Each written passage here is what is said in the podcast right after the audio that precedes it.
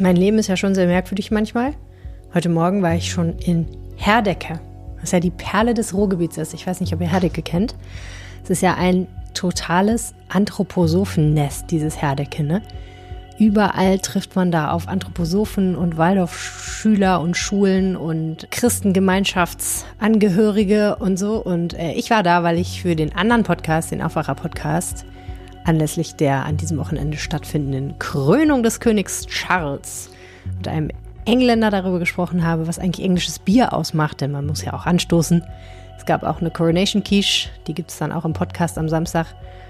Und ich sag mal so, so auf nüchternen Magen, ungefrühstückt, nur mit so einem kleinen Happen Quiche im Bauch, so ein schönes IPA zu trinken, das ist schon für so einen Vormittag ein Projekt, sag ich mal.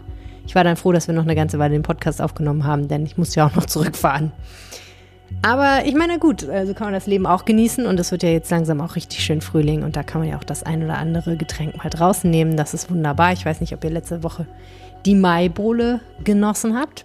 Wir reden in dieser Podcast-Episode auch über Genussmittel, allerdings solche, die man nicht unbedingt trinkt, sondern es geht um Cannabis. Die Bundesregierung bereitet sich ja langsam aber sicher darauf vor, dass wir alle legal kiffen dürfen. Und damit das gut funktioniert, soll es sogenannte Cannabis Social Clubs geben. In Düsseldorf gibt es schon so einen Club. Und ich habe mit einem der Macher darüber gesprochen, was das eigentlich ist und wieso es das geben sollte und so generell, wo eigentlich die Zukunft hingeht mit diesem ganzen Marihuana überall. Vorher reden wir aber über ein ernstes Thema, nämlich Wohnungsprojekte in Düsseldorf, Wohnungsbauprojekte in Düsseldorf. Wir wissen alle, es gibt zu wenig Wohnungen und vor allen Dingen gibt es zu wenig Wohnungen, die günstig sind am Ende, also wo die Mieten niedrig sind.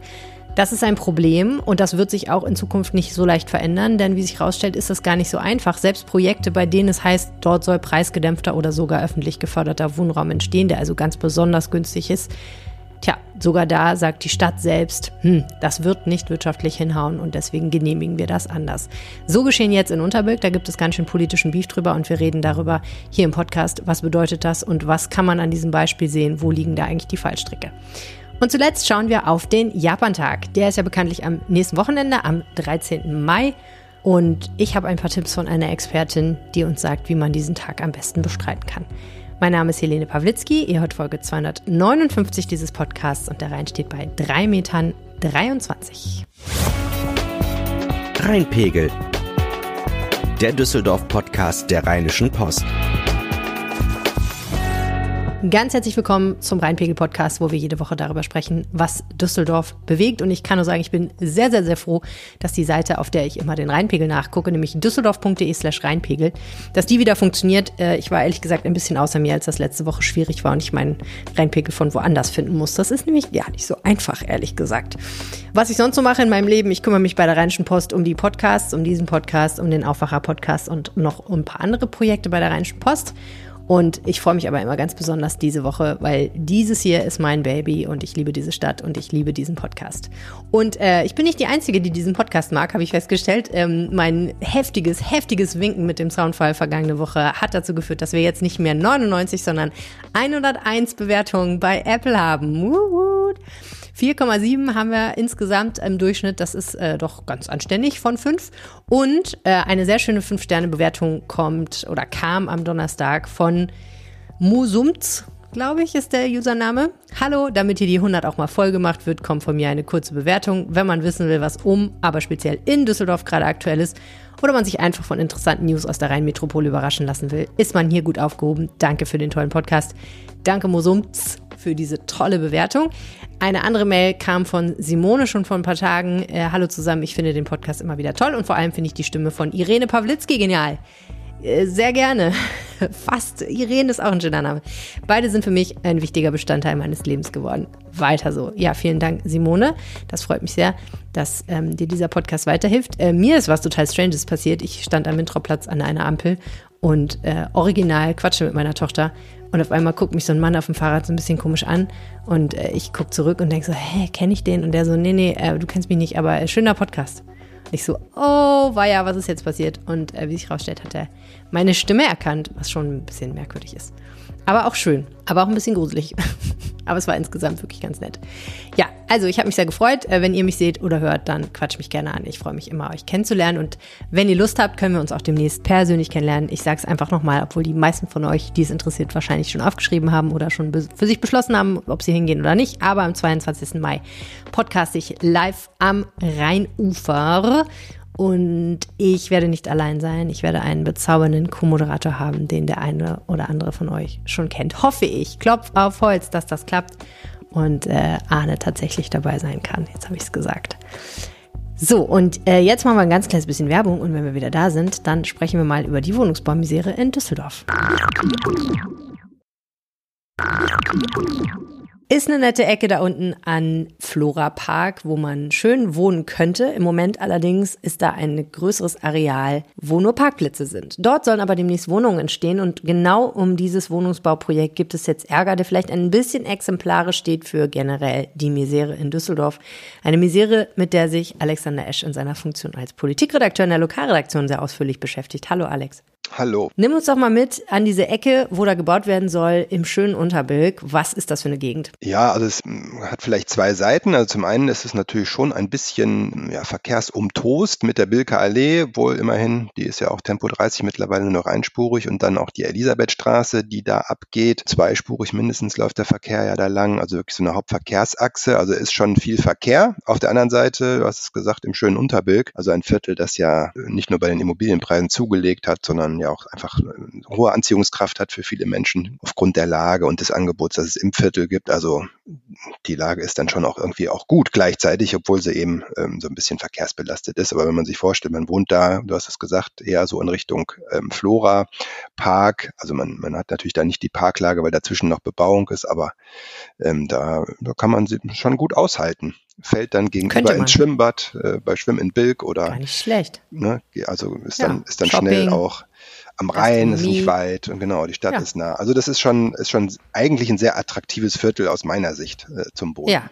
Mhm. Und dieses Grundstück, über das wir reden, das gehörte bislang ja der Stadt. Das gehört immer noch der Stadt, ja, genau. Es gehört immer noch der Stadt, mhm. genau. Und ähm, die Stadt sagt, na gut, ist ja beknackt, das da rumliegen zu lassen. Und im Moment wird es nur als Parkplatz genutzt. Wäre doch schön, wenn da Wohnungen entstehen würden. Ja, geniale Idee. Überlegt, ja, eigentlich schon, ne? Wem können wir das denn mal zur Verfügung stellen, damit er da Wohnung baut? Ja, ist natürlich eigentlich ein Ding, ne? dass, dass man dieses äh, ja, Filetstück, sagt man ja so gerne, ähm, da immer noch hat rumliegen lassen und jetzt als Parkplatz genutzt wird. Und äh, zuvor wurde es fast gar nicht genutzt. Also muss man sich schon wundern. Das ist ja jetzt nicht eines der berühmten großen Adlergrundstücke mit äh, Verflechtungen, Wirtschaftsproblematiken im Hintergrund, sondern mhm. einfach ein städtisches Grundstück, wo man doch ja. meint, da hat die Stadt es wirklich selber in der Hand, jetzt mal Adler, zu handeln. diese ne? große Unternehmensgruppe, die eigentlich in Düsseldorf ganz tolle Wohnbauprojekte re ja, genau. realisieren soll, aber leider in wirtschaftlich echt schwierigen, großen Schwierigkeiten ist. Genau. Wir haben darüber gesprochen hier im Podcast. So, also nein, das Stück gehört der Stadt und sie will es jemandem geben, der darauf Wohnungen baut. Genau, trotzdem zieht es sich immer weiter. Werkstattverfahren gab es schon 2017, die Ideen sind noch älter. Und ähm, jetzt gibt es ähm, insofern auch eine neue Entwicklung, dass eigentlich zwei Genossenschaften, die da mittun wollten, auch ausgestiegen sind, zuletzt auch die Düsseldorfer Wohnungsgenossenschaft. Moment, jetzt, Moment. Äh, also die Stadt hat mhm. gesagt, lasst uns da Wohnungen bauen. Und dann ja. sind mehrere, Teil, mehrere Institutionen gekommen und haben gesagt, alles klar, tun genau. wir. Wir geben Geld und wir organisieren das hier. Unter anderem Wohnungsbaugenossenschaften. Genau, zwei Wohnungsbaugenossenschaften und die ähm, städtische Wohnungsbaugesellschaft, die wollten das zu dritt machen. Aber wie gesagt, die Wohnungsgenossenschaften sind mittlerweile abgesprungen. Jetzt ist nur noch die SWD, also die städtische Wohnungsbaugesellschaft, übrig. Und was jetzt eben für den großen Ärger sorgt, ist, dass plötzlich, obwohl da eben schon andere Pläne beschlossen waren, es doch auch frei finanzierten Wohnungsraum geben soll. Das bedeutet, also keine gedeckelte Miete, sondern also nicht nur öffentlich geförderter Wohnraum, sondern plötzlich auch frei finanziert, sogar 30 Prozent, sagt uns die Stadt auf Nachfrage, also jetzt kein kleiner Teil dieser äh, Wohnbebauung. Man muss wissen, es gibt einen Grundsatzbeschluss des Rates noch von 2018, dass wenn die Stadt städtische Grundstücke entwickelt, dann die Vorgabe gelten soll, 100 Prozent öffentlich geförderter, preisgedämpfter Wohnungsbau. Hm. Was ja heißt, es gibt öffentliches Geld glaube in diesem Fall vom Land, was die Bauherren benutzen können, um da Wohnungen zu bauen. Und im Gegenzug müssen sie diese Wohnraum zu günstigen Preisen vermieten, richtig? Genau, bei dem öffentlich geförderten Wohn Wohnungsbau ist das so, da gibt es mhm. die Fördermittel. Beim Preisgedämpften ist es eigentlich so, dass der Investor das dann quasi äh, mhm. steuern muss. Ne? Das heißt, da müssen, dürfen die Mieten nicht exorbitant hoch sein. Die sind immer noch genau, da gibt es so einen bestimmten Schlüssel. Günstig. Ja. Also, ja. aber man soll sie sich so mit so mittleren Einkommen ganz vernünftig leisten können eigentlich. Genau, das ist mhm. das Ziel. Und naja, und jetzt plötzlich steht in dieser Vorlage drin, nee, doch frei finanziert, obwohl äh, die äh, städtische Wohnungsbaugesellschaft dieses Grundstück von der Stadt quasi gratis bekommt. Also die muss man nicht mal einen Grundstückspreis zahlen und hat natürlich eigentlich auch den kommunalen Auftrag, für günstigen Wohnraum in der Stadt zu sorgen. Okay, also bislang hieß es immer, wir machen da 100 Prozent öffentlich gefördert slash preisgedämpft, also alles nur relativ günstige Mieten. Und jetzt auf einmal sagen die Leute, die da bauen, ja, nee, wir haben uns das anders überlegt. So 30 Prozent würden wir schon so machen, dass wir da die Mieten selber bestimmen können, praktisch. Genau. Mhm. Und die Gründe, äh, die dafür genannt werden, sind zum einen, man will da eine gemischtere Nutzertypologie oder wie soll man sagen, also dass es eben nicht nur ähm, dieses Klientel, diese Klientel ist, die eben diesen öffentlichen, öffentlich, ähm, öffentlichen Wohnungsraum mhm. bekommt, sondern dass also die einen Wohnberechtigungsschein eigentlich haben, weil sie nicht so viel Geld verdienen. Genau. Ja, genau, okay. Dass man das nicht so, ähm, ja, das äh, stigmatisiert, wenn man, wenn man okay. so will. Ne? Da also sollen nicht nur der arme hat Leute nicht viel wohnen, Geld sondern auch reiche so, ne? Leute, ja. Okay. Genau. Mhm, die Und die SPD hält aber dagegen, na Moment, aber eigentlich ist das schon gemischt. Ne? Da soll Gewerbe rein, da soll Handel rein, da soll Seniorenwohnungen rein, da soll Azubi-Wohnen rein also das, äh, das ist aus Sicht der, der SPD eben schon eine gemischte Zusammensetzung eigentlich, wie man sie ja haben möchte in so einer Stadt. Und das zweite, äh, vielleicht sogar jetzt aus Sicht der SWD noch wichtiger Argument ist das äh, wirtschaftliche Rahmenbedingungen äh, es nicht mehr anders möglich machen, also man diesen frei finanzierten Wohnungsbau braucht, um das Gesamtprojekt stemmen zu können. Weil die sagen, die Fördergelder reichen eben nicht, um das vernünftig hinzukriegen. Mhm. Bei diesen gestiegenen Zinsen und bei diesen gestiegenen Baukosten. Dafür würde ja tatsächlich sprechen, dass die beiden anderen Genossenschaften ausgestiegen sind, weil sie eben sagen, wir haben uns das angeguckt, die Risiken, Baukosten, Zinsen Grundstückspreis stand noch nicht fest. Wir wussten nicht so richtig, wie das alles ist, wie lange das alles dauern wird, bis es genehmigt wird. Das ist uns zu heiß, da steigen wir aus. Hm. Ja, obwohl, ähm, ja, so meine Recherchen eher, fand ich jetzt für mich ergeben haben, dass es weniger darum ging, dass es nicht wirtschaftlich wäre, also mhm. weil ich eben auch von der Düsseldorfer Wohnungsgenossenschaft höre, es werden eben weitere Projekte auch verfolgt in der ja. Stadt und okay. nicht zu knapp. Und äh, im Verhältnis dazu wäre das für die Genossenschaft sogar eher ein kleineres Projekt gewesen. Also es ist ja diese Ungewissheit, ne? also man muss sich überlegen, die, die sagen, wir hatten immer noch keinen Grundstückspreis. Da fragt man sich nur ein bisschen, ein bisschen ja, was haben die jetzt gemacht die letzten Jahre? Ja, vor allen Dingen Du hast doch vorhin gesagt, dass sie das gratis kriegen. Nee, nee, das ist nur die ähm, städtische Wohnungsbaugesellschaft, die es okay. kriegt. Die Genossenschaft hätte schon was bezahlen Ach müssen so, dafür. Und ähm, was dann eben auch gleich viel ist, ja, unklare Genehmigungszeiten. Ne? Also auch so ein indirekter Hinweis darauf, ja, wenn man mit der Stadt äh, was macht und, und da auf Genehmigung angewiesen ist, kann man schwer kalkulieren. Dauert und, alles. Ähm, da sind offenbar doch zu viele Player gewesen und ja, insgesamt auf jeden Fall unterm Strich so eine eher so eine Unsicherheit, die dann dazu geführt hat, wir können da schwieriger planen, wir haben jetzt so viele Projekte vor uns, dann lassen wir das jetzt irgendwie mal sein. Mhm. Aber ja, im Ergebnis muss man jetzt sehen, wie entscheidet das die Politik eigentlich? Naja, also geht die das mit, was jetzt die Stadtverwaltung da vorschlägt? Ne? Ja, also ich meine, es, es ist ja auch so, Du hast ja schon erwähnt, der ganze Prozess zieht sich schon seit Jahren. Also jetzt auf einmal steht irgendwie in der Vorlage, übrigens, wir wollen doch so ein bisschen freien Wohnungsbau da betreiben. Und das kann ich mir vorstellen, ist ja erstmal so, dass die manche Politiker, die das denn jetzt sehen und die da dagegen sind, sich einfach auch ein bisschen überfahren fühlen. Ne? Hm, genau, das ist so ein bisschen auch der, das, was man jetzt so hört.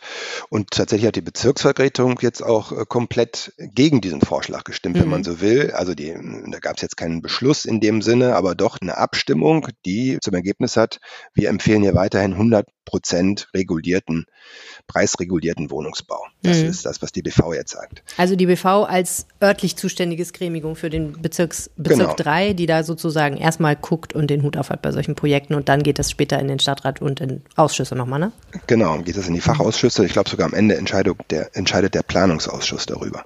Mhm. Das wird dann Ende des Monats der Fall sein. Mhm. Aber du hast gerade gesagt, die Stadt hat gesagt, die Stadt hat das, ähm, diese Informationen weitergegeben. Ja, mhm. Also die Stadt ähm, als Stadtverwaltung ist da jetzt erstmal an Bord und sagt, ja, wenn die SWG das so machen will, dann sollen die das so machen. Genau. Mit den 30 Prozent. Ja, und sagen sogar, wenn das die SWD macht mit dem frei finanzierten Wohnungsbau, dann ist das auch immer noch eine Price Range, die sich eben auch viele leisten können. Das ist immer noch eine Form von quasi bezahlbarem mhm. Wohnraum, weil es solche frei finanzierten Mieten sonst auf dem Markt gar nicht geben würde, die die SWD mhm. da umsetzt. Also okay. und die weil nächste die nicht so Aussage hohe ist sogar einfach nehmen generell. Mhm. Genau, weil sie auch eben auch nicht auf Rendite angewiesen sind. Zumindest an dieser Stelle soll es kein Renditeprojekt sein. Das ist zumindest jetzt wirklich die, die Aussage der Stadt, sondern man plant da mit einer schwarzen Null. Also man will da keinen Gewinn machen, sondern man will mhm. einfach nur wirtschaftlich da rauskommen. Und das würde natürlich wenn das ähm, so ist, dann das würde natürlich ein privates Unternehmen nicht umsetzen würden hm. wollen an dieser Stelle oder können, ne, weil die natürlich auch auf ihre äh, Gewinne da angewiesen sind und dementsprechend dann auch höhere Mieten ansetzen würden. Zuletzt Preisbeispiel in Benrath in einer guten Lage hat die SWD was umgesetzt, auch frei finanziert, das sind 13,50 Euro pro Quadratmeter. Ja, also bei den Bestandsmieten, die, die manche noch so haben, äh, kommt man da auch ins Grübeln und äh, muss kräftig Also es wäre mehr Miete, als ich jetzt zahle, sagen wir mal. Ja, ja, genau, genau. Auf der anderen Seite Neubauvorhaben, wenn man sich das mal anguckt von hm, Privaten hier in der Stadt, da ist man doch schnell auch wirklich bei noch höheren Mieten, muss man tatsächlich ja sagen. Hm. Und man, äh, allerdings muss man auch sagen, 13,50 Euro jetzt in Benrath. Was ist denn in also 2025 könnte es mal losgehen mit der Baustelle, vielleicht Ende 2027 fertig werden. Wo sind wir denn da bei den Zinsen mhm. und Baukosten? Kann man dann überhaupt so eine Miete noch, noch halten oder ist, es nicht dann auch schon wieder mehr? Mhm. Also ähm, da sind noch ein paar Unwägbarkeiten, die uns da im Wege liegen. Ja, das berührt ja ganz viele Fragen, finde ich. Eine Frage ist ja immer, wir haben zu wenig Wohnungen, das ist klar. Die Frage ist ja immer, ist es egal, was für Wohnungen gebaut werden? Hauptsache, es werden Wohnungen gebaut. Oder muss man tatsächlich sagen, das Problem, dass so viele Wohnungen in der letzten, in den letzten Jahren aus der Sozialbindung gefallen sind und eben nicht mehr diese besonders günstigen öffentlich geförderten Mieten haben, das müssen wir unbedingt kompensieren. Wir müssen Sozialwohnungen bauen. Ja, also ich glaube, dass äh, man tatsächlich den bezahlbaren Wohnraum im Speziellen auch schaffen muss. Das, mhm. äh, es gibt äh, ja auch äh, Stadtforscher, die das anders sehen. Volker Eichener ist ja da mal mit aufgefallen mit dieser These. Äh, auch Luxuswohnungen, wenn man die baut, führen dazu, dass insgesamt mehr Wohnraum entsteht und dann quasi so ein Nachrückereffekt entsteht und einfach äh, mehr Luft auf dem Markt und mehr ja. Angebot und dadurch eben auch die, die nicht so viel Geld haben, am Ende der Kette dann auch profitieren. Ähm, nur ich glaube, wenn man sieht, welcher Druck ähm, so auf den Städten lastet, weil immer mehr Menschen äh, in die Stadt wollen, in die beliebten Viertel wollen, hm. und man auf der anderen Seite ist ja das Stichwort, das Fremdwort Segregation. Ne? Man will eben gemischte Stadtteile. Man will nicht, dass nur die Reichen sich bestimmte Viertel leisten können ne? und will nicht, dass das nächste naja, jetzt hätte ich fast gesagt, das nächste Oberkassel irgendwo oder so, aber man will eigentlich diese gemischte Stadt. Das ist auch äh, das, was die Stadt formuliert. Das, so wird auch Stadt konzipiert und, und wird auch gebaut. Und wenn man diese Mischung haben will, dann muss man gezielt dafür sorgen, dass da auch die entsprechenden Rahmenbedingungen für geschaffen werden. Weil wir sehen schon, dass die Preise auch, wenn man sich die Stadtteile anguckt, von Stadtteil zu Stadtteil immer weiter auseinandergehen. Ne? Und dann hat man mhm. plötzlich den Effekt, ja, die, die sich leisten können, wohnen innenstadtnah, in den beliebten Vierteln und äh, die, die es sich eben nicht leisten lassen äh, können, müssen nach und nach eher auf die ähm, äußeren Stadtteile, ähm, also ja, vor allem die südlicheren, wenn man sich das anguckt, äh, ausweichen, ne? weil mhm. da noch ein anderes Preisniveau herrscht. Im Norden ist es ja auch schon wieder was anderes. Ja. Ja, schwierige Kiste. Ich meine, Einerseits kann man natürlich argumentieren, die wollen ja genau eine Mischung da herstellen im Kleinen, aber andererseits mhm. kann man natürlich sagen, in Unterbilk im Großen muss für diese gute Mischung oder in Düsseldorf im Großen muss für diese gute Mischung eben dann doch wieder eigentlich preisgedämpfter oder öffentlich geförderter Wohnraum geschaffen werden, damit es wieder stimmt. Ja, vor allem, ich finde, äh, gerade in Unterbilk sieht man gerade, entstehen ja ganz viele ähm, Neubauprojekte, die jetzt gerade auch gestartet sind, ne? an der mhm. Neusser Straße, an der ähm, Vollmerswerter Straße. Das ist zwar da nicht Unterbilk, aber das ehemalige Brausegelände, da, ist, da wird jetzt auch gebaut ähm, mhm. plötzlich. Und also da wird sehr viel Wohnraum geschaffen, sehr viele Wohnungen und die sind alle richtig, richtig teuer. Also und gerade da, so als Kontrapunkt, finde ich schon, dass es vielleicht aus städtebaulicher äh, Perspektive, stadtplanerischer Perspektive ja gerade besonders wertvoll wäre, da auch wirklich die 100 Prozent zu schaffen, weil man ja im Viertel sowieso dann äh, diese Mischung hätte. Ne? Ja. Du hast vorhin erwähnt, es gibt einen Ratsbeschluss aus dem Jahr 2018 und da steht eben drin, dass bei städtischen Grundstücken kein frei finanzierbarer Wohnungsbau gestattet werden soll. Also da soll wirklich nur preisgedämpft oder öffentlich gefördert gebaut werden. Jetzt hast du aber auch geschrieben, dass die Stadt argumentiert, dass man gerade wegen der Förderbestimmungen gar nicht mehr nur öffentlich geförderter Wohnungsbau machen kann, weil die nämlich eine Durchmischung von öffentlich gefördert und frei finanzierbaren Wohnungen vorschreiben. Ja. Kommt mir das nur so vor oder passt das nicht zusammen? Nee, es passt nicht zusammen. Und es ist äh, aber auch so, dass dieser äh, Ratsbeschluss äh, aufgeweicht worden ist, wenn man so will. Und es ähm, so ist, das sagt die Stadt auch, dass mittlerweile ab einer Kapazität von mehr als 100 Wohnungen es möglich ist, im Einzelfall zu entscheiden, man weicht von diesem Ratsbeschluss ab. Mhm. Aus unterschiedlichen Gründen. Vielleicht wie in diesem Fall, man sagt, sonst ist es nicht wirtschaftlich und ähm, wir müssen ähm, gucken, dass wir es überhaupt umgesetzt bekommen. Und bei einer großen Zahl von Wohnungen, wovon eine Stadt dann auch etwas hätte, wäre das vielleicht äh, ja dann auch sinnvoll, von diesem Ratsbeschluss abzuweichen. Hm. Es ist ja immer eigentlich dieser Spagat. Ne? Auf der einen Seite hast du die freie Wirtschaft und du hast Menschen, die mit Wohnungen ja doch wie jetzt vielleicht nicht in diesem Fall, aber generell Geld verdienen wollen und die hohe Kosten dafür haben, diese Wohnungen zu bauen, Kosten, die in der letzten Zeit noch gestiegen sind. Und auf der anderen Seite hast du die Stadt, die Wohnungsbau forcieren will, aber eben am liebsten Wohnungen haben will am Ende, die günstig sind. Also wie kriegst du jetzt Investoren dazu, irgendwie Wohnungen zu bauen, die man sich am Ende dann doch noch leisten kann? Da musst du denen vielleicht an einer Stelle mal ein bisschen die Hand hinstrecken und ihnen ein bisschen was geben dafür. Aber andererseits willst du ja auch nicht in einer Tür über einen Löffel barbiert werden, wie das ehrlich gesagt der Stadt Düsseldorf ja auch schon passiert ist. Also die hat ja schon Erfahrungen damit gemacht, dass sie tolle städtische Grundstücke aus der Hand gegeben hat, weil sie gedacht hat, die Investoren werden da was Tolles bauen und es ist nichts passiert. Siehe Glasmacherviertel. Das stimmt, ja. Das ist richtig. Also das, das haben wir ja gerade schon gesagt. Das Problem eher ist auch, dass da ein Unternehmen nicht richtig funktioniert hat. Ja, aber der Ansatz der, der Stadt war ja da, wir wollen diese SWD stärken. Wir wollen, dass diese städtische Wohnungsbaugesellschaft wieder mehr macht, dass die selber äh, auch äh, als Bauherr auftritt und saniert und so weiter. Und da hat sich auch was getan. Also die, die macht auch einiges, aber es ist nicht der Riesenhebel einfach mhm. an der mhm. Stelle. Ne? Da gibt es einfach eine andere Geschichte jetzt, die letzten 10, 20 Jahre. Du hast es auch mit dem sozial geförderten Wohnraum gesagt, immer mehr Wohnungen, die aus der Bindung fallen. Ganz schwer, das wieder umzudrehen, diese Entwicklung. Man macht das jetzt, versucht gegenzuhalten, aber es ist halt nicht über Jahrzehnte, weiß ich nicht, wie Wien ist ja immer das beliebte Beispiel, wo das ganz vehement verfolgt wurde, ne, über, über Jahrzehnte und dieser kommunale Wohnungsbau sehr, sehr gestärkt war und man mhm. einen anderen Weg gegangen ist. Das lässt sich halt nicht so leicht rumreißt, dieses Steuer. Ja, aber klar, also bei, wenn man jetzt auch noch sieht, es wird immer weniger gebaut sogar, also das Angebot bleibt knapp, äh, dann man sich schon fragen angesichts eben gestiegener Baukosten und Zinsen, wie, wie soll da äh, mehr bezahlbarer Wohnraum bei rauskommen am Ende, ne? wenn das mhm. Angebot nicht steigt, wenn es einfach knapp bleibt. Ja, wenn wir jetzt nochmal zurückkommen zu diesem wunderbaren Parkplatz an der Elisabethstraße, der bebaut werden soll. War auch ein Weihnachtsmarkt kurz, ja. Ja, ich meine, ja, man kennt das so vom Vorbeifahren total, ne? Und das ist wirklich so, ein, mhm. so ein Platz, wo du denkst, hm, ja, ist schon eigentlich ganz schön viel Platz hier.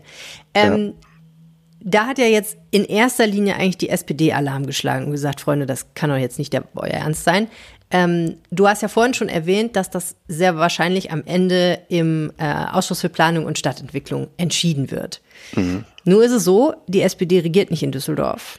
Die ist zwar mhm. in der BV3, glaube ich, recht stark ähm, und stellt den Bezirksbürgermeister, aber in Düsseldorf regiert die CDU mit den Grünen zusammen.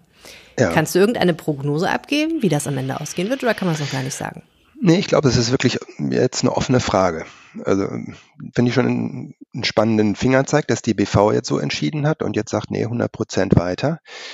Aber ähm, andererseits muss man sagen, so eine Vorlage der Stadt, die kommt auch nicht aus dem Nichts. Also da gibt's schon auch äh, Vorbesprechungen und es gibt auch Politiker der Grünen und der CDU, die im Aufsichtsrat der SWD sitzen und so weiter. Also da kommt jetzt nicht ohne Vorbereitung. Also insofern glaube ich, dass es bei einigen Köpfen äh, jetzt auch nicht ganz überraschend kommt, also was darauf hindeuten könnte, ja, vielleicht trägt das Schwarz-Grün dann doch mit am Ende weil man eben überzeugt ist, es ist tatsächlich nicht wirtschaftlich sonst. Und wir wollen einfach jetzt auch, dass es umgesetzt wird. Es soll jetzt mal gebaut werden. Und wenn, hm. was hilft es uns, wenn am Ende dann die SWD sagen würde, nee, dann machen wir es nicht, wir können es nicht, weil, sonst machen wir hier ein Minus. Dann hat natürlich auch keiner was davon. Ne? Also hm. das, das könnte sein, dass so die normative Kraft des Faktischen, oder wie sagt man, dass die am Ende dafür sorgt, dass dann die Schwarz-Grün auch sagt, nee, dann Augen zu und durch. Hauptsache es wird jetzt da gebaut.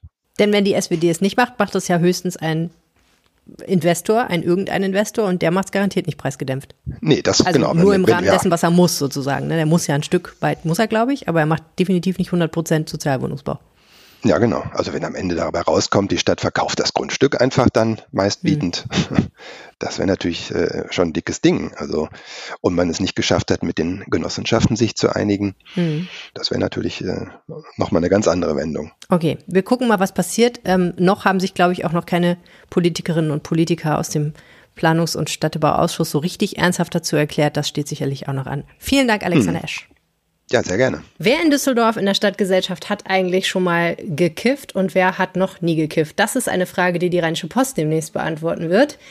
Ähm, das Thema Marihuana ist ja hm, immer noch so ein bisschen tabuisiert, obwohl wir ja auf dem besten Wege sind, die Legalisierung von Cannabis in Deutschland zu erleben. Und wenn es soweit kommt, dann sehen die Pläne aktuell vor, dass es in Deutschland jede Menge kleiner Clubs geben soll, sogenannter Social Clubs, in denen Menschen sich organisieren, die Cannabis anbauen und Cannabis konsumieren. Tja, wie die Zukunft aussieht, weiß natürlich keiner, aber wie die Gegenwart aussieht, das weiß Dominik Emanueli, denn der ist bereits Gründer eines solchen Cannabis Social Clubs, des wahrscheinlich ersten Cannabis Social Clubs in Düsseldorf. Herzlich willkommen im Rheinpegel-Podcast. Hallo. Wie kommt man eigentlich dazu, so einen Club zu gründen? Naja, natürlich äh, ist die erste Voraussetzung, dass man Interesse an Cannabis hat. Das ist ja klar. Ähm, darüber hinaus haben wir äh, aus einer Aktivistenszene heraus die Politik genau beobachtet und geschaut, was die so machen und wohin die Reise geht. Und uns war sehr früh klar, dass es äh, schwierig werden wird, eine vollumfängliche Legalisierung schnell in Deutschland umzusetzen. Auch wenn wir die nach wie vor befürworten, also unsere zentrale Forderung ist auch nach wie vor Cannabis raus aus dem BTMG, aber die europarechtlichen Hürden waren uns eben bewusst. Und dann haben wir uns umgeschaut in Europa. Was, was gibt es sonst noch für Modelle, in Europa und in der ganzen Welt. Äh, Social Clubs gibt's also bereits in Spanien, äh, in Malta ist das Modell geplant. Genauso gibt's die in Uruguay und Südafrika und vielen anderen Ländern auf der Welt. Woher kommt denn dieses Interesse, Cannabis aus dem BTMG zu nehmen, also aus dem Betäubungsmittelgesetz? Also wir halten das, die Prohibition von Cannabis für ein historisches Unrecht. Cannabis wird seit Jahrtausenden konsumiert und das Verbot ist unserer Meinung nach auch verfassungswidrig. Ne? Ein, eine, ein Gesetz muss in Deutschland bestimmte Kriterien erfüllen. Es muss geeignet sein, erforderlich und angemessen. Und es ist weder geeignet, den Cannabiskonsum einzudämmen, denn immer mehr Menschen konsumieren Cannabis. Deswegen befürworten wir das, die Beendigung der Prohibition von Cannabis. Wir glauben allerdings auch, dass nur eine vollumfängliche Legalisierung den Schwarzmarkt, der seine eigenen Gefahren birgt, effektiv bekämpfen kann. Das sagen ja auch die Studien, die das Bundesgesundheitsministerium vor kurzem veröffentlicht hat die eben schauen, wie das in anderen Ländern gelaufen ist. Also sicherlich können Cannabis Social Clubs einen großen Beitrag dazu leisten, dass der Schwarzmarkt eingedämmt wird, aber effektiv den Schwarzmarkt beseitigen kann nur eine vollumfängliche Legalisierung. Vielleicht können wir gleich nochmal genau darüber sprechen. Ähm, vorher noch vielleicht mal eine Rückfrage. Du hast gesagt, du hältst das Verbot für nicht verfassungskonform. Ähm, wenn das so wäre, hätte nicht bereits jemand erfolgreich dagegen geklagt? Und hat es auch, hat auch jemand. Der äh, bekannte Jugendrichter Andreas Müller vom Amtsgericht Bernau hat bereits vor Jahren eine Verfassungs äh, Beschwerde eingereicht, ähm, um das die Verfassungsmäßigkeit des Cannabisverbots zu prüfen. Und der argumentiert genau, wie wir das tun. Das Verbot ist weder geeignet noch erforderlich noch angemessen, um sein Ziel zu erreichen. Welche Motivation steht genau dahinter, dieses Verbot aufheben zu wollen? Also geht es darum, dass ihr sagt, prinzipiell sollte nichts verboten sein, was nicht verboten sein muss? Ist es eher so der Liberalismus, der Gedanke? Oder geht es darum, dass ihr sagt, Cannabis ist eine tolle Sache, wir wollen das einfach konsumieren? Geht es darum, dass die Kriminalisierung ein Problem ist, ein soziales Problem? Oder was genau motiviert euch da? Oder vielleicht alles zusammen? Sowohl als auch. Also auf der einen Seite äh, muss man feststellen, dass einfach alle drei Minuten in Deutschland ein konsumnahes Strafverfahren wegen Cannabis eröffnet wird.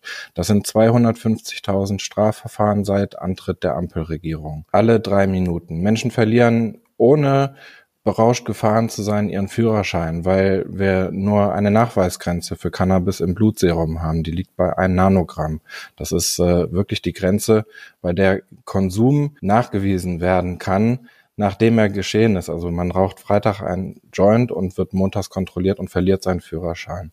Dadurch werden Existenzen zerstört und Familien zerrissen. Und natürlich wollen wir auch als Konsumenten in Ruhe gelassen werden mit, mit unserem Konsum, denn wir konsumieren verantwortungsvoll und das ist äh, Das tun meiner Einschätzung nach 90 Prozent der Cannabiskonsumenten. Sicherlich gibt es auch problematischen Konsum, den will ich überhaupt nicht abstreiten, äh, den gibt es.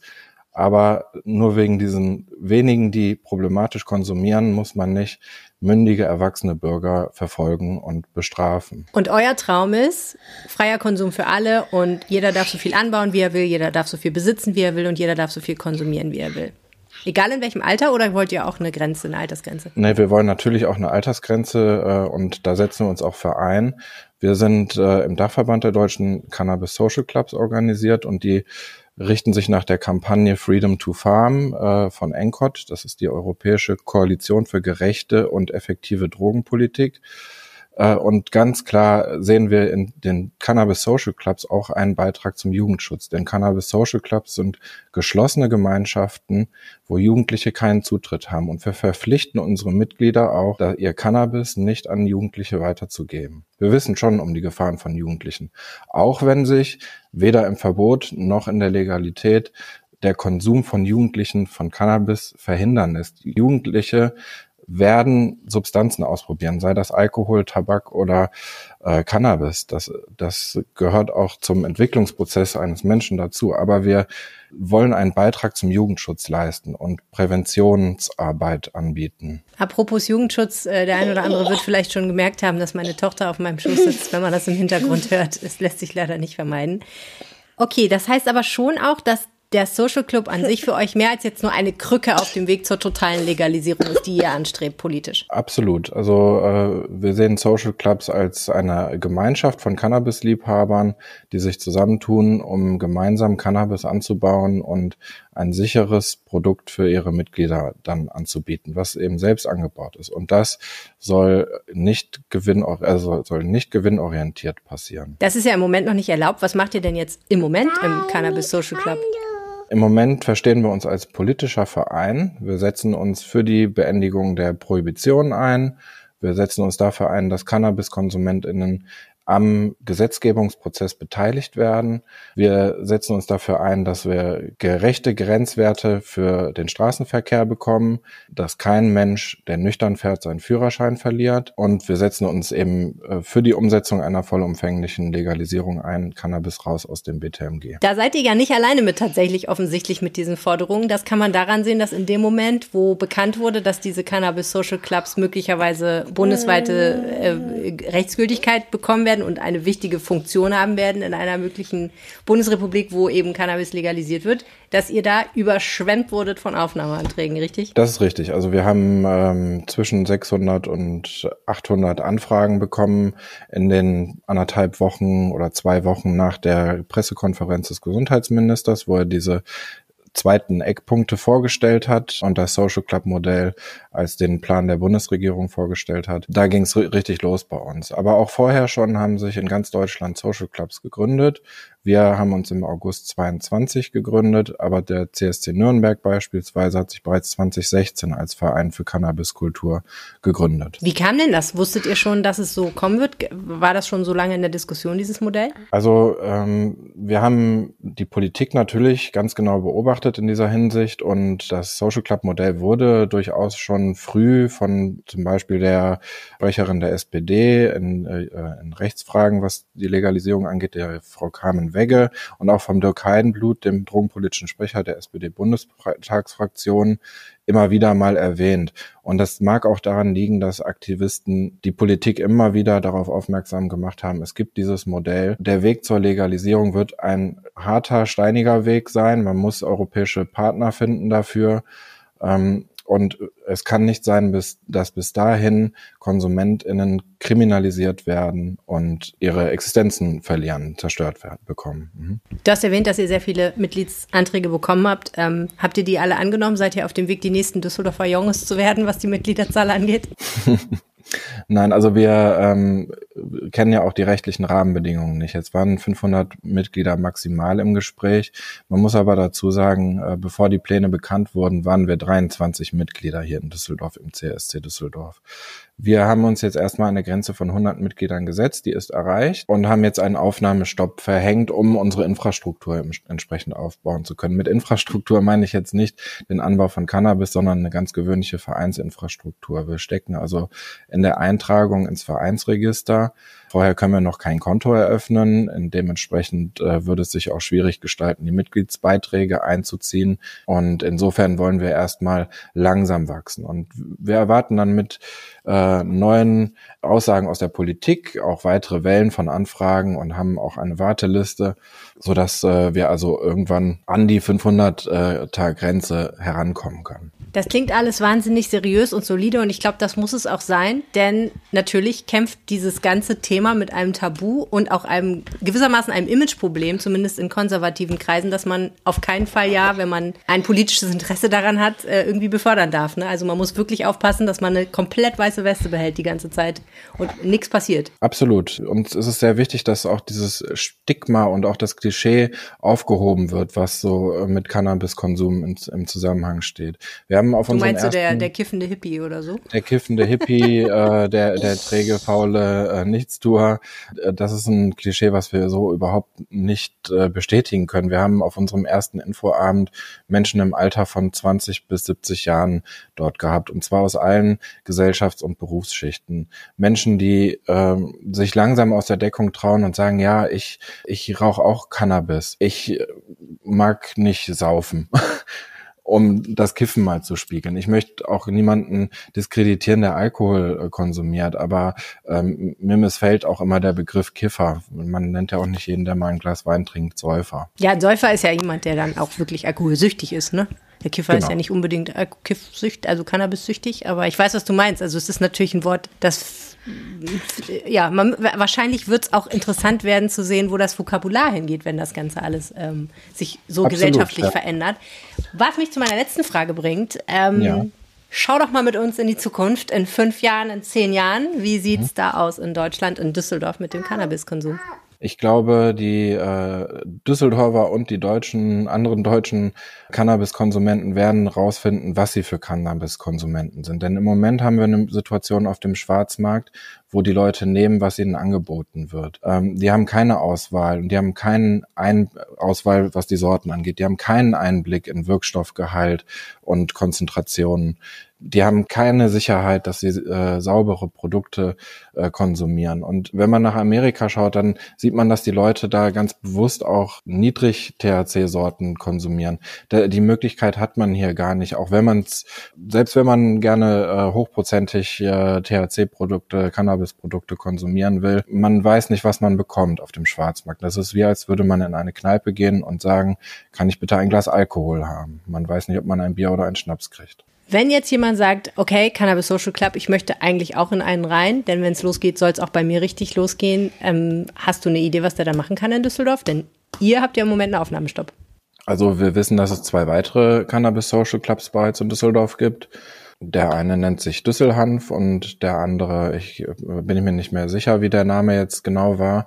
Äh, wir haben äh, auch Kontakt äh, aufgenommen zu diesen anderen beiden Vereinen. Wir denken also jetzt nicht in irgendwelchen Konkurrenzmustern, sondern wir begrüßen das, dass es äh, eine diverse Social Club Kultur in Düsseldorf und Deutschland gibt. Und wir könnten das auch, die könnten den Bedarf in Düsseldorf ohnehin nicht alleine abdecken. Also ich gehe davon aus, dass wir hier Zehntausende äh, Cannabiskonsumenten in Düsseldorf haben. Ich glaube aber auch, dass es für äh, Gelegenheitskonsumenten, die wirklich nur einmal im Jahr oder zweimal im Jahr mal Cannabis konsumieren wollen, keine Option ist oder kein Modell ist, was äh, wirklich zieht. Also die werden nicht Mitglied in einem Cannabis Social Club werden. Die werden dann vielleicht nicht auf den Schwarzmarkt, aber den Graumarkt ausweichen und beim Freund, der zu Hause seine drei Pflanzen anbaut, ihr Cannabis beziehen. Da bleibt noch eine Menge Diskussionsbedarf. Ersten Einblick ins Thema haben wir bekommen von Dominik Emanueli. Herzlichen Dank. Gerne. Es gibt ja viele Dinge an dieser Stadt, die vielleicht nicht so toll laufen, aber eins der uneingeschränkten Privilegien aus meiner Sicht ist in Düsseldorf die Präsenz der japanischen Community. Denn in Düsseldorf kann man, finde ich, wirklich Japan nahezu so erleben, wie man es in Japan vielleicht erleben würde. Viele Aspekte der japanischen Kultur auf jeden Fall. Und das ist großartig und sehr bereichernd, wie ich finde. Nicht nur, weil ich so gerne Ramen esse, sondern weil ich auch sonst finde, es ist einfach sinnvoll zu schauen, wie machen es Menschen anders. Und man muss wirklich sagen, die Japaner machen vieles ziemlich anders. Die Stadt Düsseldorf hat das natürlich auch erkannt, dass das was Tolles ist und hat den Japantag mit etabliert. Und man muss ehrlich sagen, ich glaube, das ist eine der Veranstaltungen, wo sich alle darauf einigen können, das ist irgendwie cool und nett und es zieht wahnsinnig viele Menschen in die Stadt und zwar auch ein wahnsinniges diverses Publikum. Es ist alles dabei, von Kindern über Jugendliche, über Teenager und äh, Twins, die Anime und Manga lieben. Cosplayer sind da, Menschen, die sich einfach mit der japanischen Kultur auseinandersetzen wollen, kulinarische Dinge schätzen und so weiter und so fort. Und ich kann nur sagen, äh, der Japantag, ich verbinde ihn stets mit dem einen Tag, wo ich nur relativ neu in Düsseldorf war und nicht gecheckt habe, dass Japantag war, was wirklich ein bisschen peinlich ist und gedacht habe, hey, gehst du doch mal schnell äh, am Samstag noch mal eben in den Asia-Shop und holst ein bisschen was fürs Mittagessen oder fürs Abendessen. Und Leute, ich kann euch sagen, ich bin mehreren Leuten auf den Schwanz getreten. Äh, das erzähle ich immer wieder gerne.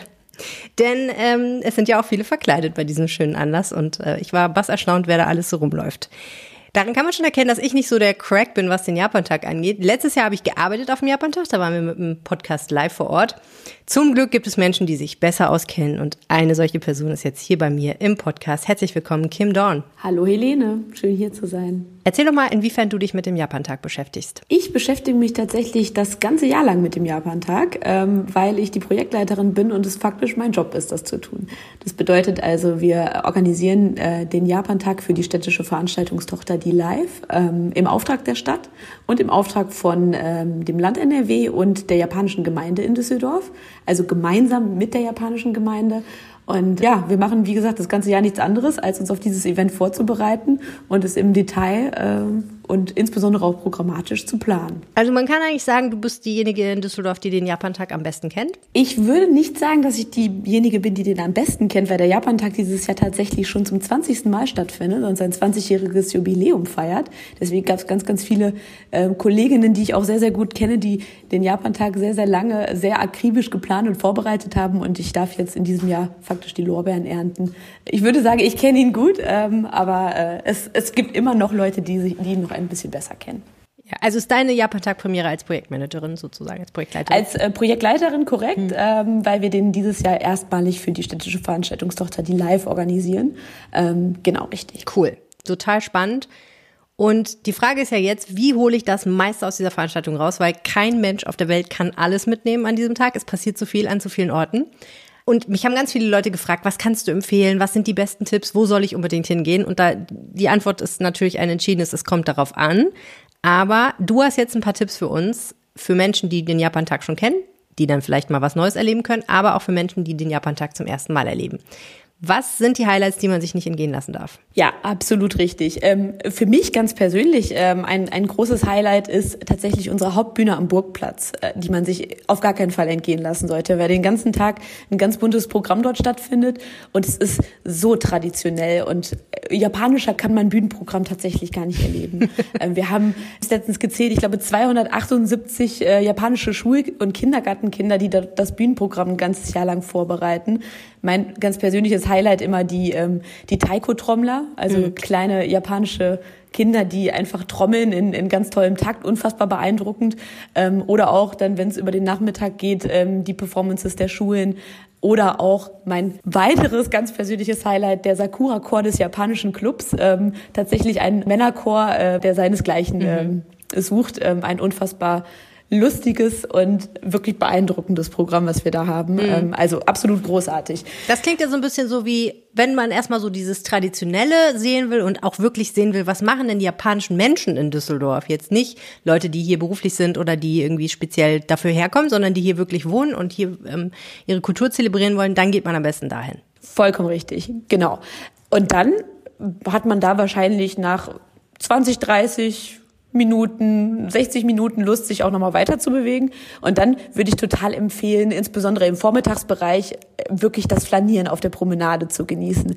Ähm, weil dann begegnet man halt auch wirklich den Menschen, unter anderem der ganz großen Manga- und Cosplay-Szene. Das sind ähm, äh, insbesondere junge Menschen, die sich teilweise ein ganzes Jahr lang darauf vorbereiten, ihre Kostüme basteln, um sich beim Japantag zu zeigen. Mhm. Und das ist das Tolle. Man kommt mit den Menschen ins Gespräch, ähm, man, man, man guckt, die Leute wollen fotografiert werden, die wollen sich zeigen, die wollen erklären, was sie da gemacht haben. Ähm, und das macht unfassbar Spaß. Und mhm. dann, wenn man sich nicht, wie man sich versieht, ist man dann faktisch 500, 600 Meter weitergelaufen und steht dann direkt vom, vom nächsten Highlight unserer Kampfsportbühne. Mhm die ich ähm, dann auch äh, total den Menschen ans, ans Herz lege, die da auch einfach mal was ganz anderes sehen wollen, ähm, wo japanische Kampfsportarten vorgeführt werden, erklärt werden, es wird gezeigt, man kann mitmachen. Also auch das ist irgendwie so ein Eintauchen mhm. ähm, in, die, in die japanische Kultur. Und da merkt man halt auch ganz, ganz toll, ähm, wie viele unterschiedliche japanische Kampfsportarten in Düsseldorf ansässig sind und natürlich von Japanern, aber äh, Menschen aller Couleur und Nationalität äh, zusammen ausgeführt werden. Und ähm, das mag ich auch total. Mhm. Also schon mal drei super Tipps. Und ähm, ja, aber ich würde sagen, jetzt haben wir so den halben Japantag rum und wir müssen ja noch ein bisschen Zeit totschlagen, bis das Feuerwerk kommt. Dazu müssen wir auch und gleich noch was sagen, glaube ich. Also jetzt haben wir ja ein bisschen Absolut. Hunger wahrscheinlich mittlerweile, ne? Genau das. Und da ist man dann nämlich perfekt angekommen am Mannesmann-Ufer an unserer neuen Sportbühne, an unserem, an unserem neuen Standort der Sportbühne, weil da konzentriert sich auch tatsächlich nochmal ganz viel japanische Gastronomie. Wir konnten in diesem Jahr die japanische Gastronomie total aufstocken, mhm. ähm, was, was auch immer wieder Wunsch von ganz, ganz vielen Gästen in der Vergangenheit war, weil sie einfach so lange in der Schlange standen. Natürlich wollen alle japanisch essen. Ein bisschen Schlange stehen muss man, aber wir haben ja Zeit. Mhm. Wir sind ja den ganzen Tag auf dem Japantag. Und ähm, dann gibt's insbesondere auch am Mannesmann-Ufer oder ähm, auch am, am Burgplatz, wo wir vorher waren, alles Mögliche an japanischem Essen. Von, von Ramen, äh, von Sushi und äh, diversen frittierten japanischen Köstlichkeiten.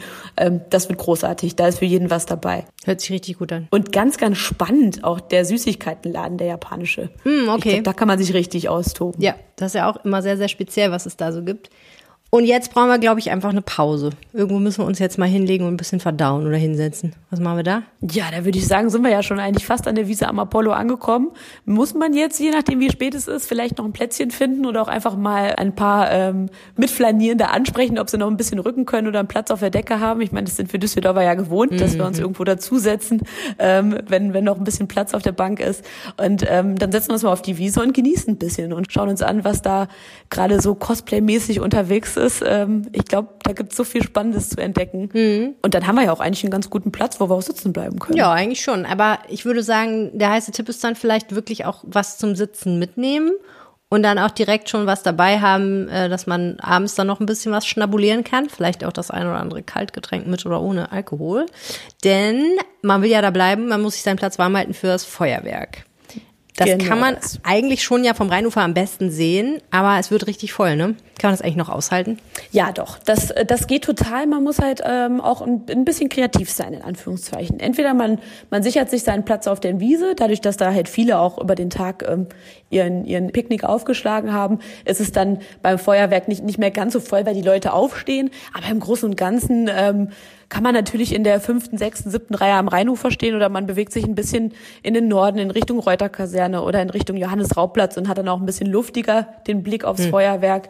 Ähm, hm. Und ja, dann geht's los. Also ähm, ich kein Japantag ohne das Feuerwerk gesehen zu haben. Entweder im Fernsehen oder live am Rhein.